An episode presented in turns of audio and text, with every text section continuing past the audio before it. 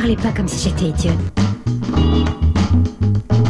Moi, ce sera un petit bonbon sec et un petit Coca-Cola avec, s'il vous plaît. Tu es là à même pas 18 ans et on te demande déjà ce que tu veux faire de ta vie. On te demande quelles études tu veux faire, de choisir un métier, mais tout ce que tu sais, c'est que tu n'en as juste aucune putain d'idée. Alors, il y a les chanceux, ceux qui savent parfaitement où ils vont, comment ils y vont, et ceux qui ne savent pas, qui se cherchent, qui parfois mettent du temps à se trouver, parfois après de longues années d'errance. Entre passion, rêve inaccessible, doute, échec et flemme, et oui, il faut en parler, quête de stabilité ou non, on part aujourd'hui à la recherche de soi à travers la sphère professionnelle avec notre invité Antoine. Il a 30 ans, vous vous en doutez, c'est notre ami, et on va discuter avec lui de cette quête où la pression sociale et familiale n'est pas toujours simple à gérer. Alors, c'est parti. Vous pensez abandonner parfois? Oh, seulement toutes les deux minutes, je dirais. Antoine, on te remercie de venir à notre micro nous parler de ton parcours. Aujourd'hui, tu as trouvé ta voie, mais le chemin n'a pas été une balade de santé. On aimerait pour commencer que tu nous parles un peu de toi dans un premier temps, ton environnement, puis que tu nous en dises un petit peu plus sur ton parcours scolaire. Salut Antoine Déjà, tu veux nous parler de ta famille? Ouais, T'as des frères, des sœurs, deux frères, pas de sœurs. plus grands, Euh, plus petits? Plus grand, je suis le dernier de la fratrie. D'accord. Est-ce qu'on a misé tout, euh, les espoirs de la famille sur toi quand t'es né ou non? Ah non, non, non, non. Non, non, non. J'ai eu un bon cadre de vie. J'ai pas, j'ai pas, j'ai pas nié là-dessus. Ça a été, euh, que ça soit du soutien, de l'amour, euh, même de l'écoute. J'ai eu la chance quand même d'avoir un bon cadre. Et alors l'école, ça a commencé comment quand t'étais petit? Et surtout des potes à la maternelle. Ouais. non, vraiment. Déjà à la maternelle, t'es avec des potes quoi. Euh, L'école, on s'en foutait. Il y allait que pour les potes. c'est ça. Ouais, principalement. Non, mais c'est vrai, sincèrement, c'est, ça a toujours été principalement un lieu de réunion. Après, c'est sûr que c'est un lieu où on apprend euh, beaucoup de choses, on apprend à se découvrir aussi, mais Pernel, ça a été surtout des potes. Je m'en, c'est surtout les, les seuls souvenirs que je m'en Et souviens. après, primaire, collège? Primaire, euh, là, ça a été euh, un petit peu le début, je pense, de, de tout ce qui a suivi après, c'est-à-dire le A du potentiel, mais euh, faut pas. faut- Ah, ça a commencé déjà en- en- au collège, toi Non, en En primaire. primaire, ouais, fin de primaire, ça commence. Ah, ça commence peu, à se casser ouais. la gueule. Tu faisais le strict minimum. Pas forcément le strict minimum, mais. Non, il euh, faisait quasiment rien, quoi. Non, non, non, non, non, non, je travaillais quand même. Parce que j'avais quand même euh, de l'intérêt pour certains trucs, pas dans tout. Euh, mais euh, non, non, non, franchement, la primaire, euh, pff, comme je te dis, c'était le début de. Le début des problèmes. Non, pas forcément le début des problèmes, mais juste le début de. De, de, je me rends compte que j'ai du potentiel, mais que je sais que je ne l'exploite pas à fond. Et tu sais pourquoi? Parce que t'as pas envie ou parce que t'as pas le courage ou... Euh, ouais, peut-être qu'il y a un- peut-être une petite part de courage ou quoi. T'as as du mal à t'affirmer, en fait. Après, c'est le collège, donc tu sais pas aussi vraiment qui t'es. Et puis, euh, je pense que ça vient euh, petit à petit aussi avec les rencontres que tu fais, qui, qui te permettent de, de savoir un petit peu mieux où tu vas aller. Et même, sincèrement, je pense que l'orientation après au collège, c'est- c'est c'est quelque chose qui est complètement à revoir. Parce Ah que, bah ça, on est bien d'accord. de On est d'accord, façon. c'est clair. euh, concrètement, euh, enfin, moi, on m'a orienté en, dé- en, en fonction de mes notes Ouais. pas en fonction de ce, qui, ce à quoi j'aspirais forcément. On m'a pas demandé qu'est-ce que j'aimais vraiment faire. Et justement, t'aurais aimé, euh, t'aurais aimé faire quoi? Est-ce que t'avais des passions? Est-ce que t'avais des envies de grandes choses ou t'as toujours été un peu... euh, on verra bien? J'ai pas forcément eu des. alors, on a tous un peu des projets irréels, etc. Mais Bah, ai. moi, je voulais être vendeuse de patates. Ouais, donc, tu vois. clairement, Ouais, je me euh, souviens, ça. Moi, je voulais être chanteuse, donc tu vois... euh, C'était sympa. Ouais, après, chacun ses, chacun ses projets. Après, on a tous des rêves, c'est sûr. Je- J'en avais pas spécialement, peut-être devenir basketteur, parce que je faisais du basket quand j'étais petit. Quand même, parlons-en. Ouais, un petit peu, mais pas pas plus que ça parce que je me suis vite rendu compte que ça allait d'une part être compliqué et que mon physique tenait pas aussi. En fait, il y a un moment où j'aurais pu me poser la question, mais il y a une question euh, fondamentale quand on attaque euh, par exemple le sport-études, c'est faut faire un choix entre ses potes ou sa passion. Ouais. Et même sa famille, parce Et faut même sa famille aussi. J'ai l'exemple avec euh, avec ma copine. Euh, elle, elle a fait ce choix-là, elle est partie. Ouais. Euh, elle a quitté ses potes pour, pour s'accomplir. Mais, mais moi, j'étais, voilà, depuis la maternelle, je me sais plutôt les potes. Donc, Ouais, toi, t'as construit ta vie vraiment avec tes, avec tes potes, quoi, depuis toujours, en fait, hein, que ce soit en primaire, collège. euh, Mm. Ça a commencé là à vraiment créer un noyau très dur. ouais. Donc, arrivé au lycée, on n'a pas pris les mêmes filières. Non, moi, j'ai fait un bac ES. Toi, t'as fait quoi, Moi, je suis parti sur une filière technique STI. Et donc, et moi en L. Et, euh, et donc, Antoine, toi, t'as été euh, foutu là-dedans alors que t'avais pas rien demandé, quoi. En vrai, euh, oui et non. J'étais plus ou moins mis là-dedans, dans le sens où c'était mes notes. J'étais Mm. une quiche en français, donc euh, clairement, euh, ça passait pas. Donc la seule filière où je pouvais aller prétendre réussir mon bac, entre guillemets, c'était vraiment STI. Après, tout ce qui était filière littéraire, elle, c'était impossible. Mais c'est là où c'est com- complètement stupide parce que moi honnêtement j'en avais dans ma classe, euh, c'est à peine s'ils savaient lasser leurs chaussures et ils étaient en ES hein, donc euh, Ouais, Ouais. mais c'est pour ça, après, je pense que c'était... Moi, comme je te dis, j'ai toujours été aussi un petit peu... Voilà, euh, à me reposer sur mes acquis, et du coup, je me suis pas forcément aussi donné les moyens de faire ce que je pouvais faire. Je pense que ça a aussi dû pêcher, du coup. Mais je pense que c'est vraiment un problème d'orientation. C'est quand tu arrives en troisième, on te pose la question de savoir ce que tu veux faire dans la vie. Sincèrement, quand t'as euh, t'as quel âge? T'as 15 ans? Ouais, 14-15 15 ans. ouais. Tu sais pas ce que tu veux faire. Tu t'intéresses euh, Rien. à rien. Tu, tu sais pas ce que tu veux faire dans la vie. T'as des rêves. Vendre des, des patates, euh, être chanteuse, être basketteur. mais, mais concrètement, C'est tu... bien, c'est qu'on a bien tous réussi notre vie de- Ouais. dans ce cas-là, tu vois, vraiment. Concrètement. Laura, tu vends des patates, toi? Non je vois pas de patate, Bah, je vais peut-être m'y mettre d'ailleurs, on sait pas, hein. on sait pas de quoi la vie est faite. Non mais en fait ton plus gros challenge honnêtement c'est de savoir qui tu vas emballer à la récré. Enfin, enfin, Ouais, en tout cas, c'est ton challenge moi, hein, c'était grand, mon challenge, hein, euh, au pas collège. dire, mais ouais, quand même, tu penses aux mecs et aux meufs. Bah moi j'avais déjà un chéri depuis un petit moment donc euh, moi j'étais casée, j'étais tranquille les gars. je- Et donc euh, le lycée comment ça s'est passé pour vous deux?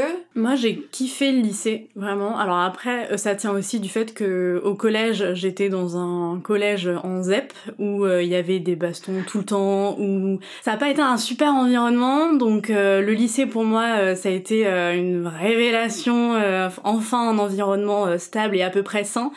Donc moi, j'ai vraiment kiffé. Je trouvais ça beaucoup plus intéressant. Et toi Antoine ça a été le lycée?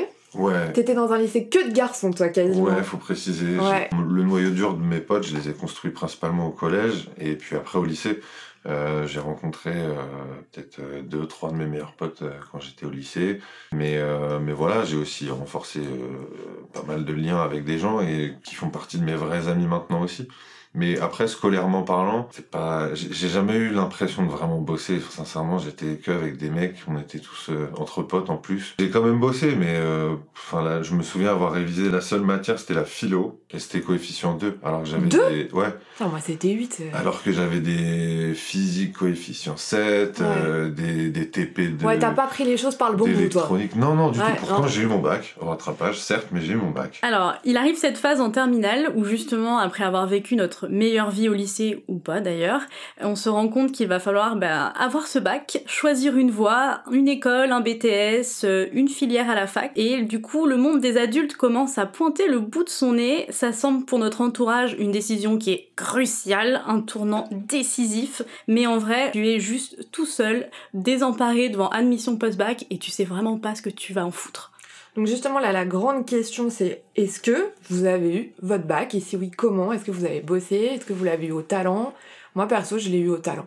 Ça Et veut, j'ai eu ça veut dire quoi au talent? Bah, ça veut dire que j'ai bossé honnêtement toute l'année et que pour le bac, je me suis pas tuée et qu'en fait, mes notes étaient au bac étaient très représentatives de ce que j'avais eu toute l'année. Tu vois, par exemple, en philo, j'ai toujours eu 12, bah, au bac, j'ai eu 12, quoi, tu vois. J'ai eu mon bac avec mention assez bien. Bon, j'avoue, ils me l'ont donné. Donc, tu sais, c'est quand t'as des trucs favorables sur ton bulletin, ils disent, vas-y, y a- yallah, on lui donne à celle-là, merci, elle a bien travaillé. Et qu'elle puis là, revienne pas surtout. Et qu'elle revienne pas.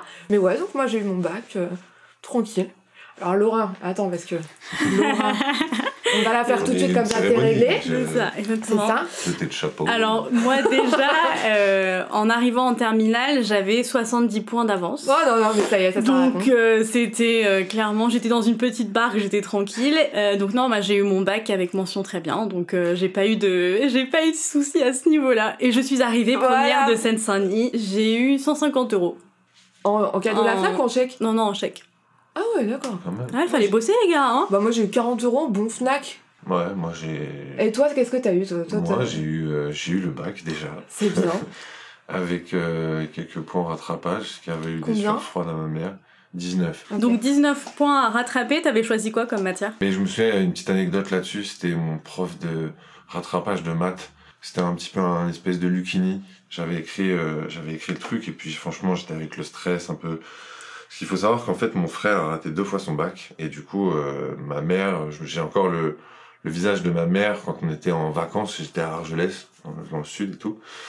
Et euh, ma mère qui a mon frère au téléphone et qui lui dit qu'il qu'il a pas le bac et genre ma mère qui tombe en larmes et tout. Elle a pleuré elle, elle était, bah, ça faisait la deuxième fois qu'il le ratait, tu vois. Donc, euh, pression. Tu sais, tu passes au rattrapage, même si t'as que 19 points, t'as quand même cette pression euh, Ouais. psychologique. Tu vois ta mère là, tu l'as Voilà, ta euh, en mère face qui de est en toi. plus instit et tout, donc tu sais, si je dis ouais, j'ai deux de mes enfants qui n'ont pas eu le bac, enfin tu sais, tu, Qu'est-ce que j'ai tu raté penses un peu à sa fierté Ouais. à elle aussi avant Bah de penser à la ouais. tienne, tu vois, donc euh, et donc euh, ouais, j'y vais et donc ce prof là, un peu un Lucini, j'écris mon truc toujours avec ce stress là et tout, donc le poids de ma mère et tout sur les épaules, et puis j'écris mon truc au tableau et il commence à me dire euh, elle est là, elle est là, la réponse. il commence à me pointer le truc du doigt et tout. J'ai fait, ah, mais c'est 2x plus 2. Il me fait, mais oui, c'est ça! et ben voilà, il te manquait combien?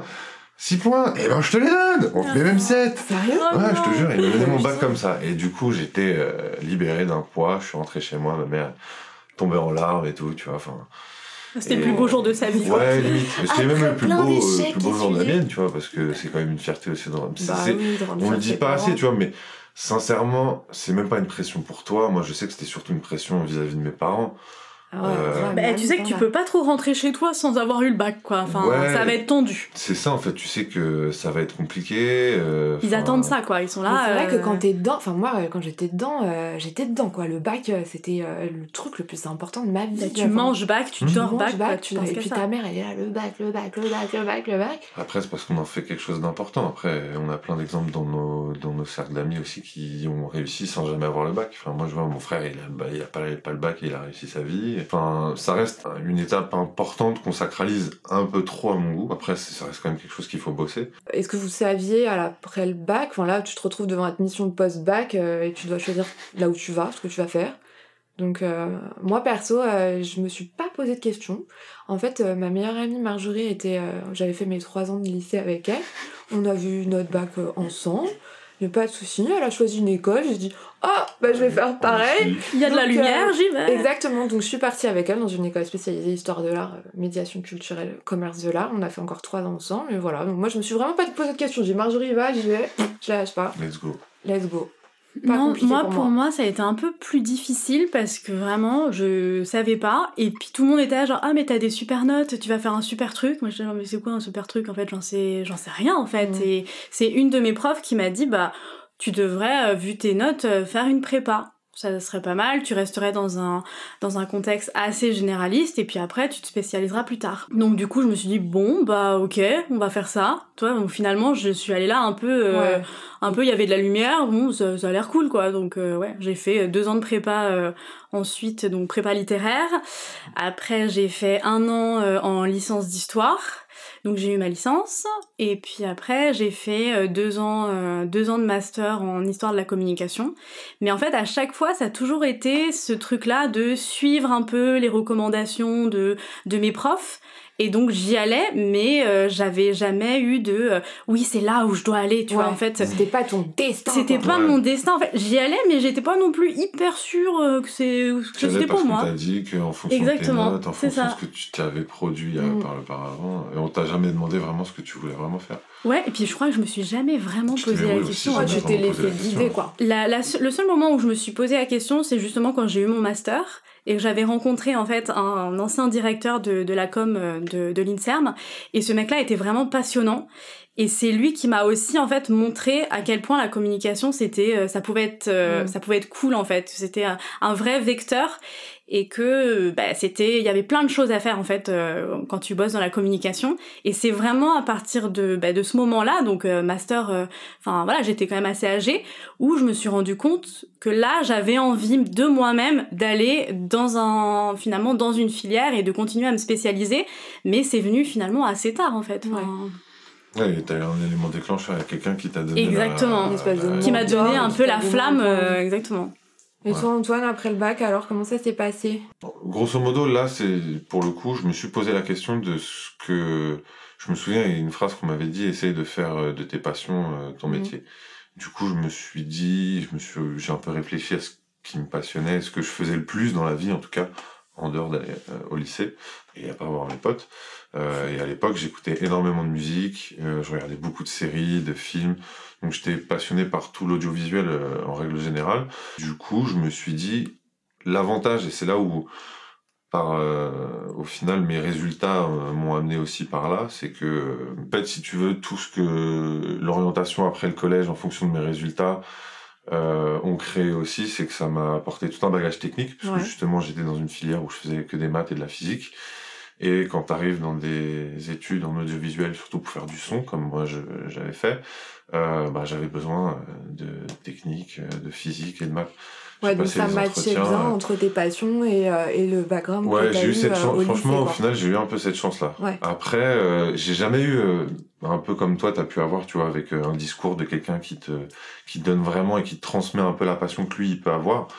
Euh, j'ai jamais vraiment eu ce, ce petit vecteur en plus, Ouais. tu vois, qui m'a, qui m'a vraiment fait percer. C'est pour ça aussi qu'après, euh, il s'est, il s'est un peu euh, amené tout seul, si tu veux, le, le, le choix de, de partir dans l'audiovisuel.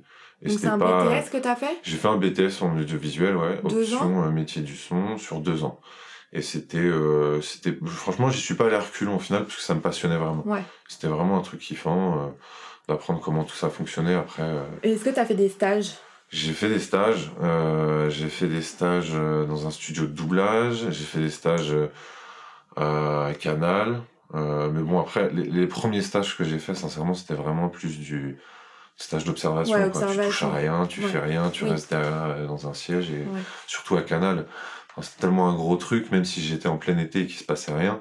Euh, les mecs en place, ils te laissent toucher à Ouais, rien, tu peux sauf euh, sur un bouton. une quoi. fois pendant un mois, quoi. Ouais. Donc, euh, Ah, t'es content quoi. Ouais, t'es quand même content, tu vois. Et puis, bon, après, tu vois des trucs passer sur Canal, tu dis, ouais, j'étais là quand la meuf a Ouais. enregistré le. Oui, cool. c'est un peu grâce à moi. Ouais, voilà, tu vois, je, je lui ai apporté le café, donc si elle a une voix suave et chaleureuse, c'est grâce à moi. Mais euh, non, non, après, j'ai eu un stage qui m'a. où là, j'ai rencontré un mec qui, qui avait à peu près le, le même cursus que moi, et du coup, qui, lui, pour le coup, m'a pas forcément transmis sa passion, mais m'a m'a vachement aidé. Lui, quand je suis arrivé euh, à la radio, euh, il m'a laissé tout de suite euh, clé en main, il m'a dit, euh, bon, je vois que tu te démerdes, donc euh, je te laisse faire, je vais fumer mes clopes. Je me Ça c'est retrouvais, cool. avec euh, devant la console, euh, t'as 20 ans, t'as t'as jamais été devant des trucs en plein direct, même si tu sais que t'es écouté par trois auditeurs dans toute la France, t'as quand même le Ah, c'est quand même dire, la euh, pression. voilà. T'as la Ouais. pression. Mais, euh, mais même voilà, après, on- j'ai eu la chance de faire pas mal de stages, même on faisait pas mal de courts-métrages, des trucs Mm. comme ça, donc on a eu pas mal de cohésion de groupe. Là où je pense euh, j'ai entre guillemets merdé euh, pour la suite, c'est que j'étais euh, j'étais pas forcément dans une période de ma vie très très euh, lumineuse, on va dire. Ouais. Mes résultats, du coup, en ont suivi. Puis aussi, euh, concrètement, je j'ai j'ai pas perdu pied, mais T'avais plus la niaque, quoi. J'avais d'une part, alors, ça m'intéressait d'une part, tu vois, mais j'avais pas la petite niaque en plus qui me permettait d'arrêter de faire ce que je faisais depuis le collège et le lycée parce Ouais. que c'est facile. Enfin, je vais pas, je vais pas dire que c'est facile parce que c'est, ça reste quand même euh, difficile, mais j'avais ces facilités hein, où on rentrait chez nous, on n'en branlait pas forcément euh, une, et puis euh, les résultats ils suivaient quand même. Bon après, comme toi, hein, j'avais les annotations de bavardage, etc. Tu vois, mais le BTS, quand t'arrives post-bac, c'est là où euh, bah, Tu dois être investi en fait. voilà, si t'es pas investi, clairement, tu que te t'ailles à casses la la gueule. fac, que t'ailles dans un, dans, un, dans un truc privé, en prépa. En prépa, j'en parle pas, c'est encore pire, C'est mais encore pire, ouais. euh, t'es obligé de t'investir un minimum. Et si tu t'investis pas, les résultats, ils suivent pas. Bah et moi, ça a été la C'est toi, ça a été ça quoi. Ouais, là, c'était là où j'ai redoublé, j'ai fait payer euh, Oui, une année de scolarité c'est ça, à mes parents. ok. euh, Est-ce que tu l'as eu ce BTS ouais, je l'ai eu au final. Donc, euh, ouais, non, j'en suis content, tu vois.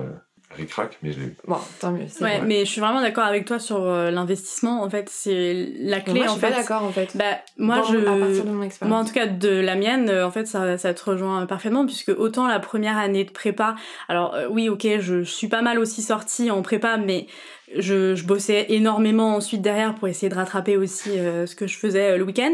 Mais euh, la deuxième année de prépa où je suis tombée malade, Mm. bah clairement, en fait, j'avais j'avais plus envie, j'avais plus la force, j'avais plus ouais, j'avais plus la niaque, je me suis plus investie. Et bah du coup, euh, bah, la sentence, elle a été, euh, elle a été irrévocable quoi. Tout de suite, euh, mes résultats se sont fait sentir. En plus, je, j'avais pas forcément informé mes profs que j'étais malade parce que bah, j'étais pas Ouais. dans un état non plus psychologique de communication. Et euh, du coup, je m'en prenais mais plein la gueule par les profs qui étaient là genre ouais, tu t'investis pas, euh, tes résultats sont merdiques. Enfin, en plus, c'est en prépa quoi. Donc du coup, ils y vont pas avec le dos de la cuillère. Et t'es là genre t'es laminé physiquement, t'es laminé mentalement. Ah, t'es au fond du trou et pour le coup d'être partie à la fac, ça m'a vachement aidé.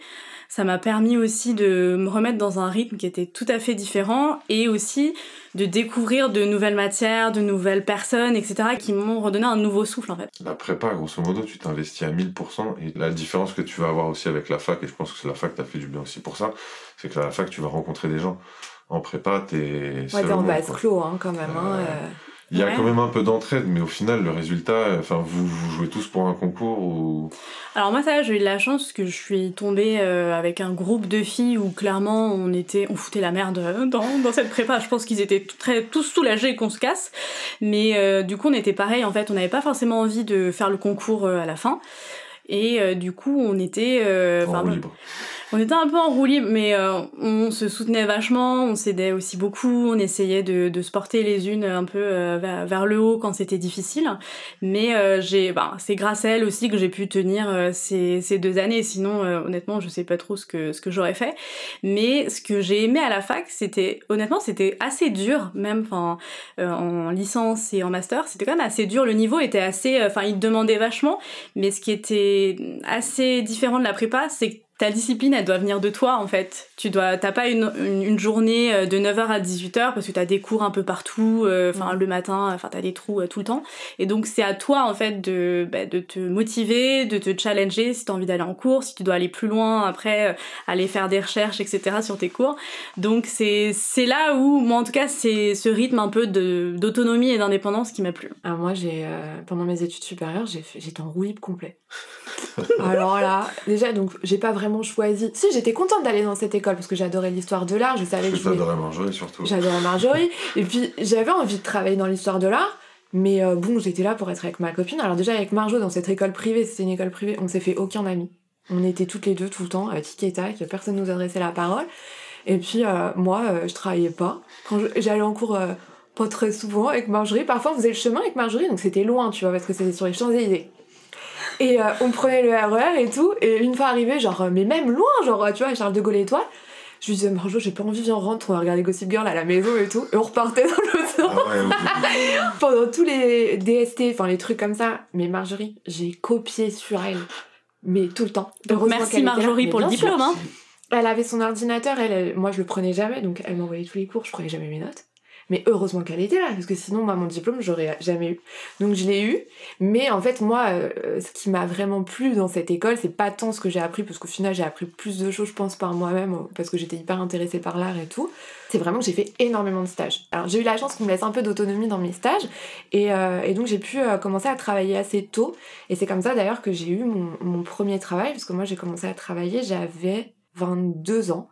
J'ai eu mon premier CDI euh, à 22 ans, juste après cette école. Donc ouais, il n'y a, pas le choix, à un moment donné, il faut y aller. hein. Après les études supérieures, euh, on avance. Le travail, la vraie vie. Donc welcome les problèmes, les patrons, les responsabilités inconnues. Donc c'est vrai que j'ai eu mon premier taf, mon CDI à 23 ans, mais avant ça, l'entrée dans la vie pro, pour moi, ça a quand même été le job d'été. Antoine, je sais que t'as fait des super jobs d'été. Ouais, génial. Ouais. Franchement, j'ai fait des trucs de ouf. Je sais, vas-y. Allez, dis-nous tout. Non, j'ai vraiment fait des trucs pourris.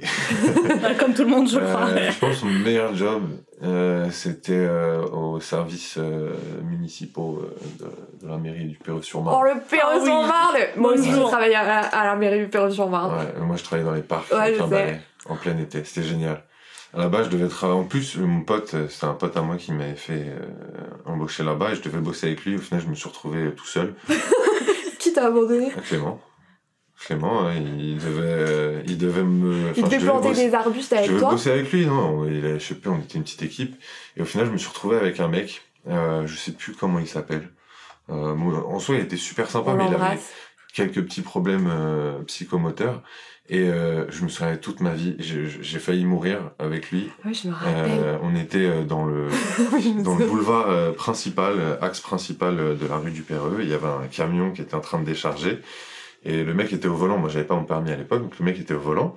Et commence à avoir une crise. en fait, il commence à avoir des crises, des, des petits spasmes et tout. Et je vois donc le camion se rapprocher petit à petit. Et je vois les, les spasmes qui s'arrêtent pas. Et le camion qui se rapproche toujours. Et donc, je mets un petit coup de volant. Heureusement, il n'y avait pas de voiture qui arrivait en face. Et là, il, se- il se prend, il fait Ouais, merci. Je fais, Et il recommence à vie comme ça, genre. Ouais, je te jure. Et Mais il y avait pas Ah, aussi une histoire où tu avais lancé une balle. non, ça c'était Clément justement. En fait, il jouait avec une balle de tennis dans le camion. Et en fait, la balle, elle arrivée sous le frein. Et le mec, à un moment, il a, il a voulu freiner, il a pas pu freiner, il a embouti une voiture. Donc, euh, ouais, Il y a un mec qui a été mis à pied. Enfin, ouais, ouais. Oh là là. Mais le, le, le souvenir, c'était surtout qu'en fait, t'arrivais à 8h30, à 9h, euh, tu partais, à 9h10, t'étais au bar. Et Oh. moi et Clément, on se regardait, on prenait des jus d'orange, et ils étaient tous au Ricard, au demi, Ah. au ballon rouge. Ah, c'était horrible. Et Ah, Ça le- motive, hein, Ah journée c'était pas comme ça, moi, à la mairie du Pérou, Ah, quand je ouais. travaillais. Moi, j'étais dans un petit bureau tranquille, je faisais des inscriptions à la cantine pour les gamins. euh, Mais euh, moi, mon premier job, c'était. euh, parce que moi, je suis euh, très altruiste comme personne. Donc, j'ai travaillé à l'APA, donc l'aide à la personne. Et je suis allée faire le ménage chez les personnes âgées. Et j'en ai vu des vertes et des pas mûres. La première que j'ai rencontrée, c'est Henriette. J'arrive chez elle et tout, Henriette. Donc, moi, j'avais un vélo. Alors que je me suis fait voler parce que je l'ai accroché, vous savez, à un poteau. Très bas et donc t'avais qu'à Oh soulever le vélo en fait pour, euh, pour, euh, pour contre le vol. Et donc Henriette, j'arrive chez elle pour faire le ménage, j'avais franchement j'avais 16 ans, tu vois, donc t'es quand même kiki hein. Et puis moi faire le ménage, bon maintenant je suis complètement maniaque, mais avant je, je m'en foutais. J'arrive, Henriette elle débarque et tout, nanana, commence à me raconter sa vie et là elle me dit, vous savez, euh, la semaine dernière je me suis fait envoyer des calculs, hein, donc elle avait eu des calculs rénaux, tu vois. Elle ouvre son placard, Henriette, elle me sort une éprouvette mon pote avec le- la caillasse qu'on lui a sortie. Mais déjà, je me dis, mais c'est une joke, mais c'est une putain de blague. Donc, euh, ouais, ça, c'était mon premier job. Welcome Ouais, bienvenue dans le monde des adultes Donc, ouais, euh, mais en vrai, c'était super comme job parce que c'était dur, mais c'était super de parler avec ces gens. euh, bah, en fait, quand t'as 16 ans, tu parles jamais avec des personnes âgées, et euh, à part tes grands-parents, tu vois, mais là, euh, pendant un mois et demi, euh, bah, tu partageais leur vie, t'allais faire leurs courses et tout, et, et franchement, moi, j'ai trop aimé, j'ai refait ça aussi l'année d'après. Et toi, Laura? Alors moi j'ai fait de l'intérim euh, pendant pendant quelques temps, euh, notamment compter des voitures euh, sur un boulevard à 7h du matin. C'était génial. C'était pourquoi Avec tous les crevards là qui viennent te demander ton numéro de téléphone alors que t'es mineur, on adore. Euh, bah, c'était pour euh, pour une boîte qui avait besoin de recenser le trafic. Et puis après, j'ai bossé en agence BNP. J'étais donc agent d'accueil, euh, donc tous les étés. Donc c'était c'était sympa. euh, on adore les gens très désagréables. euh, tu t'en prends plein la gueule toute la journée parce qu'évidemment, quand il s'agit de leur carte bleue, de leur argent, etc. Ouais, ça rigole pas, quoi. Ça rigole pas du tout. Tout et tout de suite. Exactement, donc toi t'es là, t'as 18 ans, euh, tu, tu dois parler à des gens déjà, c'est saoulant. tu dois répondre au téléphone, t'es saoulé encore plus. Au final, ça m'a pas mal appris, enfin ça m'a appris pas mal de choses quand même, de, bah, je sais pas, de d'être au contact des gens, etc. et de devoir toujours être souriante. euh, Ouais, bah, c'est là que t'apprends les, C'est ça, les premiers exactement. rudiments de ce que va être un peu la vie professionnelle. Et puis aussi un peu euh, les rouages de la vie en entreprise Ouais, en mais fait, Euh, comment il hein. faut te comporter, Ouais. euh, ce qu'il faut dire, ce qu'il faut pas Mais dire. même euh, des trucs à la con, pas arriver en retard, te rendre compte qu'il y a quelqu'un d'autre qui compte sur toi. euh. Et donc après, donc les jobs d'été, enfin moi perso, juste après mes études, bim, premier job, dans la continuité de ce que je voulais faire, CDI euh, en organisation culturelle dans la com.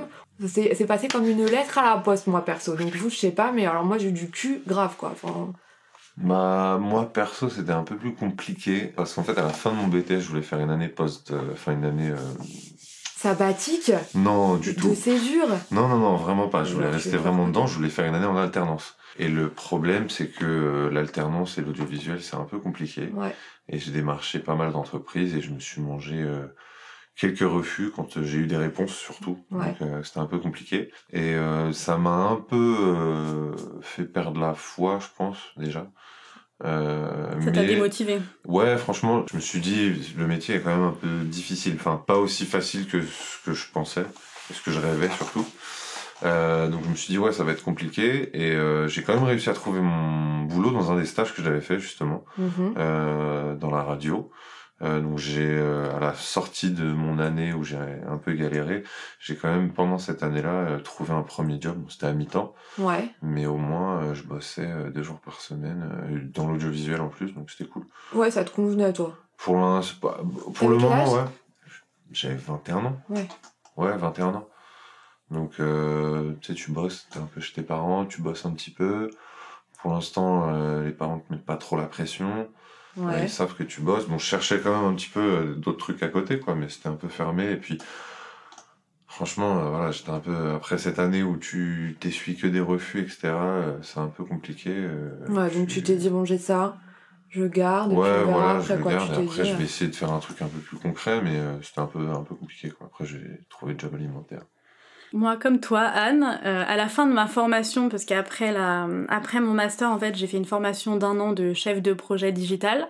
J'ai trouvé en fait tout de suite un job de consultant. Donc j'étais euh, consultante euh, pour une boîte euh, qui faisait de l'IT et ils avaient en fait un besoin pour, pour un de leurs clients, donc le ministère des Finances, de trouver quelqu'un qui puisse gérer en fait tous les événements en fait là-bas. Donc c'était dans, le, dans leur équipe justement audiovisuelle du ministère, ils avaient besoin d'une personne en renfort. Et puis bah du coup grâce à une amie en fait qui elle bossait là-dedans et qui partait, bah du coup elle a filé mon CV et puis ça a matché. Et donc tout de suite euh, bah, j'ai signé mon premier CDI donc à la sortie de, de ma formation. Ouais, donc euh, pareil. Pareil, j'ai- euh, pas eu besoin de galérer, ouais, exactement. Ouais, c'est vrai que nous on a eu de la chance, ça s'est passé hyper, euh, hyper simplement quoi. C'est ça. Et toi, donc alors après, tu as cherché un job alimentaire, Antoine? J'ai trouvé un job alimentaire qui s'est transformé en un job un peu plus long qu'alimentaire au final. Mais euh, ouais, j'ai atterri dans la distribution, j'étais vendeur. En fait, je suis rentré là-bas pour euh, juste euh, les périodes des fêtes. À la base, c'était pour Noël, parce que je savais que Ouais, il y avait du taf. il y avait du taf, etc. Donc, euh, puis, ça faisait un an que je bossais à la radio et que je bossais pas à côté. Donc, psychologiquement, en fait, euh, même si j'avais euh, 21, 22 ans et que c'est cool de pas bosser la semaine, donc tu peux sortir quand tu veux, faire ce que tu veux de ta vie, au final, tu as deux jours où il faut que tu sois présent, c'est pas très grave. Euh, Il y a un moment où bah, tu vois tes potes qui sont soit encore en études ou qui commencent à bosser. Donc, euh, T'as plus le même emploi du temps, Ouais, donc, euh, tu peux temps et tu te tout retrouves seul quoi. Et voilà, tu te retrouves assez bon. J'avais quand même des potes qui bossaient pas non plus, donc euh, malheureusement, euh, je me faisais pas trop chier non plus. Mais psychologiquement, je commençais à, à- je, je suis pas, pas dire que je suis quelqu'un de, j'ai du mal à rester en place quand même au bout d'un moment. Donc euh, au final, voilà, il fallait que je fasse quelque chose. Donc j'ai commencé à bosser là-dedans et puis effectivement, j'ai grimpé. J'étais à la caisse, puis après je faisais les financements, et puis après au final on m'a proposé, euh, j'ai enchaîné les CDD surtout. Ouais. Euh, et puis après, au bout d'un moment, on m'a proposé un CDI. que J'y ai pas mal réfléchi. Et puis sur le moment, je me suis dit, bon, bah, de toute façon, un CDI, ça peut se rompre au bout d'un moment. Donc euh, Donc on ça coûte va. rien, quoi. Et puis ça me permet d'avoir plus une sécurité. Ça me permet aussi d'avoir une crédibilité aux yeux de mes parents.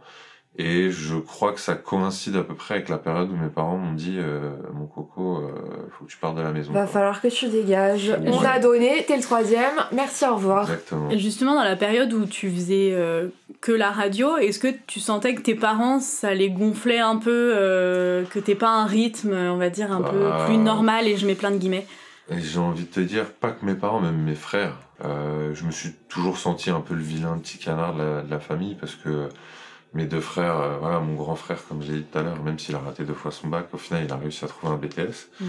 Euh, il est parti dans le BTP et maintenant il s'en sort très bien. Mon autre frère, à lui, a eu un cursus scolaire beaucoup plus long, il a fait master. euh, enfin, voilà, il a eu euh, vraiment des, un parcours scolaire, on va dire, exemplaire.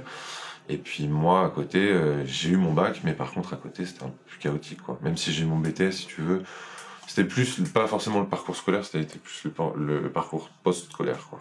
Et- euh, est-ce que tu penses que tu t'es laissé manger par la flemme à un moment donné? Ouais, enfin, comme je te dis, déjà j'étais entouré de potes qui étaient, qui eux ne bossaient pas non plus. Forcément, tu te, tu te laisses vite en- engrainer entre guillemets dans un truc. euh, même si la moitié de tes potes bossent, mais que l'autre moitié bosse pas, bah Ouais. toi tu bosses pas, tu vas quand même passer la moitié. Tu vas peut-être pas forcément t'éloigner des autres, mais les voir moins souvent, quoi. Ouais, je me suis laissé manger par la flemme, c'est sûr. Et euh, donc t'as pris ce poste chez Boulanger, t'as monté les échelons tranquilles, et en fait donc là tu te rends compte que tu t'es complètement éloigné de ce pourquoi t'as fait des études et de tes aspirations de base, et ça tu le vis comment?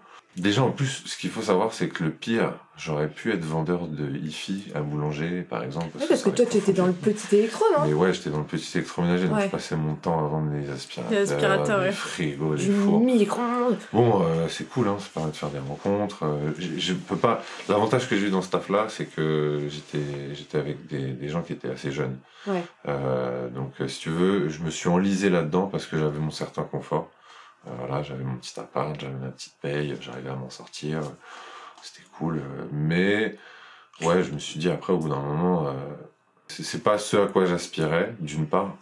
Même pas forcément que par rapport à mes études, tu vois, mais par Mhm. rapport à mon cadre de vie, parce que j'avais pas une paye mirobolante non plus. Euh, mais effectivement, il y a un moment donné où je me suis dit, Euh, je sais plus, je devais avoir. euh, C'était il y a combien de temps? Il y a 2-3 ans à peu près. Donc, ouais, j'avais 26-27 ans. Euh, je me suis dit, merde, j'ai regardé derrière moi, je dis, qu'est-ce que j'ai fait là maintenant, euh, à l'heure d'aujourd'hui? Euh, Ok, c'est cool, j'ai gravi les échelons à boulanger, on m'a proposé de monter plus haut, j'ai dit non, parce que ça m'intéressait pas, ça, ça m'intéressait pas de faire du management, etc. Ouais. C'est pas pour moi, je pense que vous me connaissez, c'est pas forcément pour moi, dirais des gens. Et puis c'est dingue qu'ils ont voulu. Enfin, moi je trouve ça, excusez-moi, je fais une aparté, mais de, de mettre quelqu'un euh, pour manager qui a j'ai pas fait d'études pour manager. Ouais. Genre, moi ça. Enfin. Y ça avait- fait pas de bons managers Non, souvent. non, moi j'ai eu plein de gens, justement, plein. j'ai- eu, en fait, si tu veux, et c'est ça aussi qui a été l'élément déclencheur, c'est que j'ai eu un manager qui était un vrai manager. J'ai eu Ouais. beaucoup de managers avant qui l'ont été, pas d'autres. Il y a des mecs qui ont été juste euh, mis là en attendant d'avoir un autre truc. Ça, c'est les pires, ceux-là. Surtout dans ces groupes-là, ça bouge beaucoup. Mais c'était euh, ce, ce, ce responsable-là. Un jour, j'ai eu un entretien avec lui. Je savais vraiment, tu vois, j'étais vraiment acté pour me dire, vas-y, j'arrête boulanger parce que ça me saoule. Et il m'a dit, euh, pourquoi tu viens au boulot? Et je lui ai dit, sincèrement, principalement parce que je vais voir mes potes et que j'ai ma paie à la fin du mois. Quoi. Et il m'a dit, bah, si t'en es là, arrête. Arrête tout de suite. Ça sert à rien de venir à un taf si tu vas que pour voir des gens euh, que t'aimes bien, tu vois. Si ton taf il te fait chier, arrête, t'es encore jeune, fais ce que tu veux. Et euh, j'ai réussi à bien sortir de boulanger pour pouvoir me lancer après dans mon nouveau taf. Et tu savais ce que tu voulais faire à ce moment-là? T'avais déjà des idées ou pas du tout? J'y avais pas mal réfléchi. En fait, ça, ça avait quand même, ça faisait un petit moment que je commençais à réfléchir à plusieurs trucs. Bon, après, t'as plein de projets qui aboutissent plus ou moins. Je me souviens à un moment, je voulais être dans les énergies renouvelables parce que j'avais une âme de me dire un peu, j'ai envie de faire quelque chose qui restera, d'une part, soient utiles. et qui soit utile surtout pour les gens, en fait. Donc là, t'as- donc à ce moment-là, donc tu quittes boulanger, t'avais déjà, t'avais plein de choses en tête, donc euh, Ouais. voilà. Non, mais ça, ça montre que c'est une réflexion Ouais, aussi, en voilà, fait. il y a eu c'est- pas mal de réflexions, En mais quand même ouais. un peu tard aussi, genre. euh, à un moment, tu t'es dit, euh, ok, là, il faut y aller, quoi. Ouais, il y a eu, euh, je me suis enlisé euh, pendant 4-5 ans, même euh, ouais, 5-6. Où euh, Ouais. je me suis. Voilà, comme je te disais tout à l'heure, j'ai eu mon confort, t'as ta petite paye, tu, tu peux assurer les sorties avec tes potes, euh, payer les extras, etc. Resto Donc, à ta euh, meuf, euh, Voilà. il y avait des restos. Et donc, du coup, après, ouais, il y a une petite réflexion. J'ai fait pas mal de trucs. Un truc que je conseille pour les gens qui cherchent un peu à savoir ce qu'ils veulent faire dans la vie. Il y a la Cité des métiers, à la Cité des sciences. Euh, et ça permet, en fait, donc tu prends un entretien avec euh, un, bon, le conseiller en soi. Moi, le conseiller que j'avais eu en face de moi était pas hyper local, donc c'était pas en soi super euh, instructif. Mais par contre, il te renvoie vers un questionnaire, je sais plus le nom précis, mais grosso modo, où tu vas renseigner euh, ce que tu aimes faire dans la vie, si tu aimes travailler en extérieur, si tu aimes travailler avec des gens, pas de gens tout seul dans un bureau, euh, Mhm. avec l'informatique, etc. Et donc après, euh, suivant un algorithme, il va te proposer tout un tas de métiers en classant. Donc tu as le top 10 des métiers qui te conviendraient le mieux, euh, en fonction de ta paye aussi, etc. Donc après, t'as, moi je me souviens, ça m'avait sorti 300 métiers. Ah ouais Ouais, ouais. bah après, j'ai sorti 300 métiers, mais euh, Ouais, grosso modo, il y en avait peut-être une, une vingtaine qui me plaisaient un peu, tu vois. Il y avait quoi? Euh, franchement, je saurais même plus Ah, dire. tu sais plus? Non, euh, parce que je j'ai vite après orienté. En fait, je me c'était un axe vers lequel j'étais euh, j'étais parti parce que déjà ma, ma mère m'avait un peu poussé à aller là-bas aussi. Et euh, Attends, et on tease depuis tout à l'heure, mais dis-nous dans quel axe t'es parti, parce qu'on l'a après je suis parti dans l'immobilier. Voilà. Donc euh, il faut savoir que du coup mon axe de réflexion a été euh, de me dire validation des acquis. Ouais. Euh, ça fait cinq ans que je travaille dans le commerce, donc euh, la plupart des gens avec qui je bossais dans le commerce m'ont toujours dit mes responsables, t'as un bon bon rapport avec les gens, un bon feeling, tu t'accueilles bien, etc. Donc euh, je me suis dit quel métier peut être plus lucratif que celui que je fais maintenant et qui aussi mine de rien quand même faut se l'avouer c'est pas que c'est quand même un peu pour l'argent mais pas que qui est-ce qui peut être utile aussi aux gens? Parce que mine de rien être agent immobilier c'est pas que euh, rouler en Ferrari porter un costard et partir à Marbella tous les étés Euh, Ouais, c'est marrant, c'est pas l'image que j'ai de toi, tu vois. non justement tu vois euh, Non, mais il faut aussi un relationnel euh, assez important en Oui. fait pour être agent immobilier. Il faut, il faut savoir bien parler, avoir un bon contact. euh, Être sympa, de bonne humeur tout le temps. C'est ce ça. que je ne pourrais jamais faire, en fait. C'est compliqué, franchement, Ouais. d'avoir un masque, entre guillemets, d'être toujours Ah gentil, d'être toujours... Bon, après, il y a des fois où je perds mon sang-froid avec des clients, parce qu'ils me, ils me le font perdre, mais... Et ça passe par la fenêtre. Ouais, presque. Ah, je l'ai emmuré celui-là. J'avais plus de propriétaire, on a une succession à gérer. donc mais, euh, mais non, non, ouais, je me suis orienté là-dedans parce que, bah, euh, par déduction, en fait, j'ai j'ai fait. Ouais, t'as fait mis tout dans l'entonnoir et c'est ce qui est sorti et finalement. euh, Exactement. Et puis je me suis dit, euh, voilà, je, étant petit, une des seules choses que je me suis toujours dit, sans avoir forcément de rêve, etc., c'était que je resterais jamais enfermé derrière un bureau. D'accord. Euh, j'ai j'ai beaucoup de mal à rester en place et à me dire, euh, voilà, je vais rester assis euh, toute la journée. Le En fait, 9h-18h de, devant un bureau, Ouais, ça... j'ai eu, j'ai eu l'exemple avec mes deux parents. Mon père euh, était employé de banque, donc du coup, lui, il était toute la journée derrière un bureau. Ma mère était infirmière quand j'étais vraiment petit, et après, elle était instit. Donc ça a été quand même euh, deux métiers où bah, ça demande beaucoup de beaucoup d'activité. Mhm. Euh, voilà, ça m'a.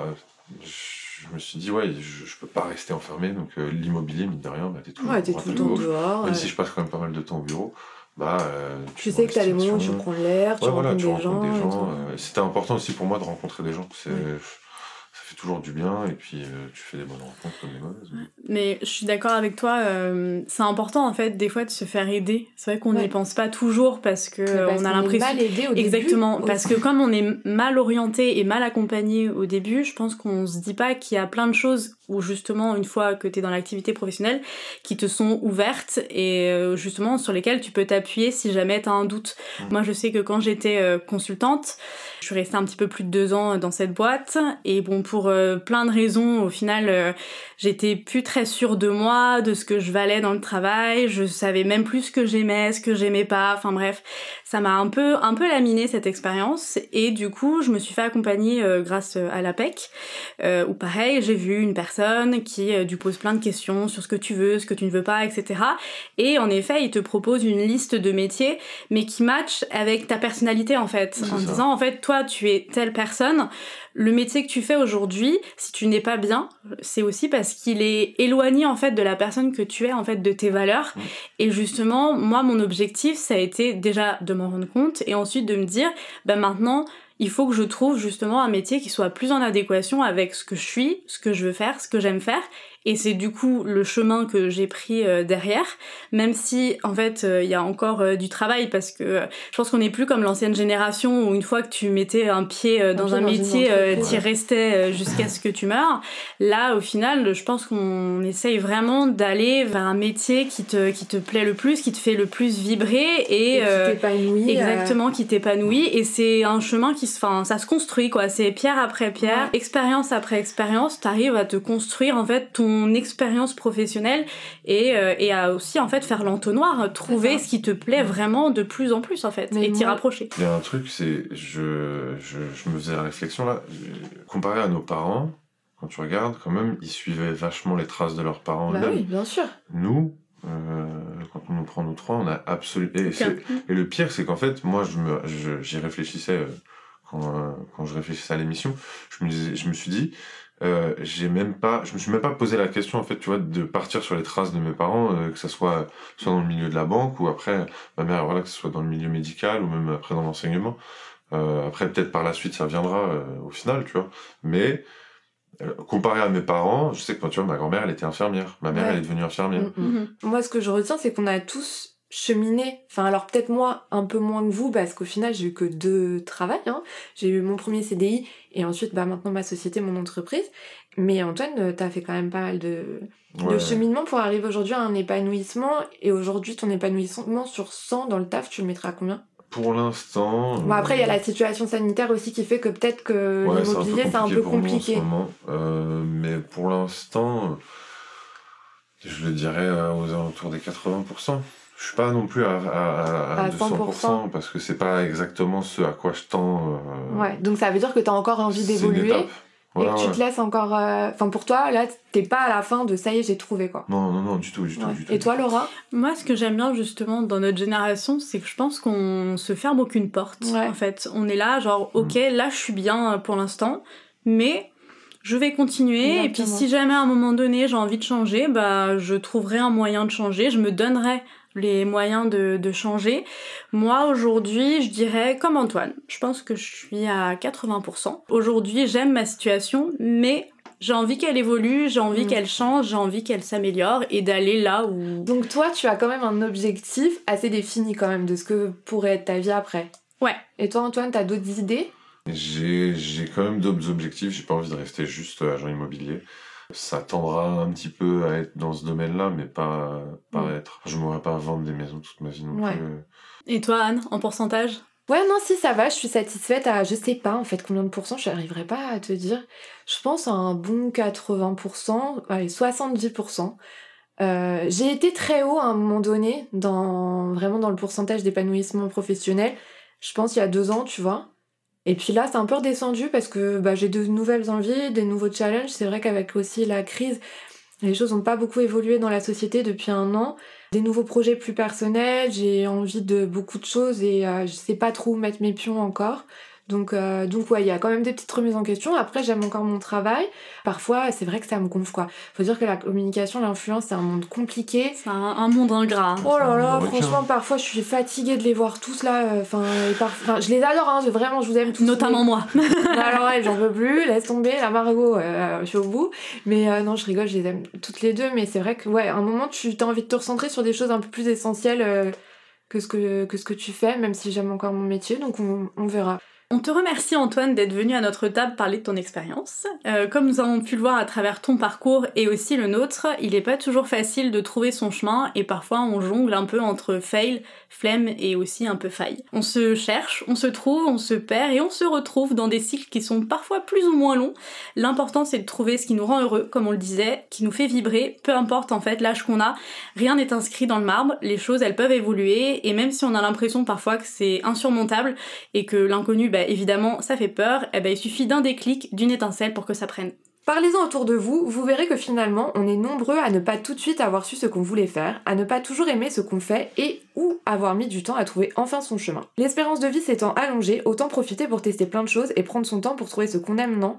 Merci à vous d'être arrivés jusqu'ici, d'avoir partagé ce moment avec nous. On vous donne rendez-vous dimanche prochain pour un nouvel épisode de Faille. En attendant, n'hésitez pas à partager cet épisode s'il vous a plu, à venir nous suivre sur Faille Podcast et à nous laisser 5 étoiles sur Apple Podcast.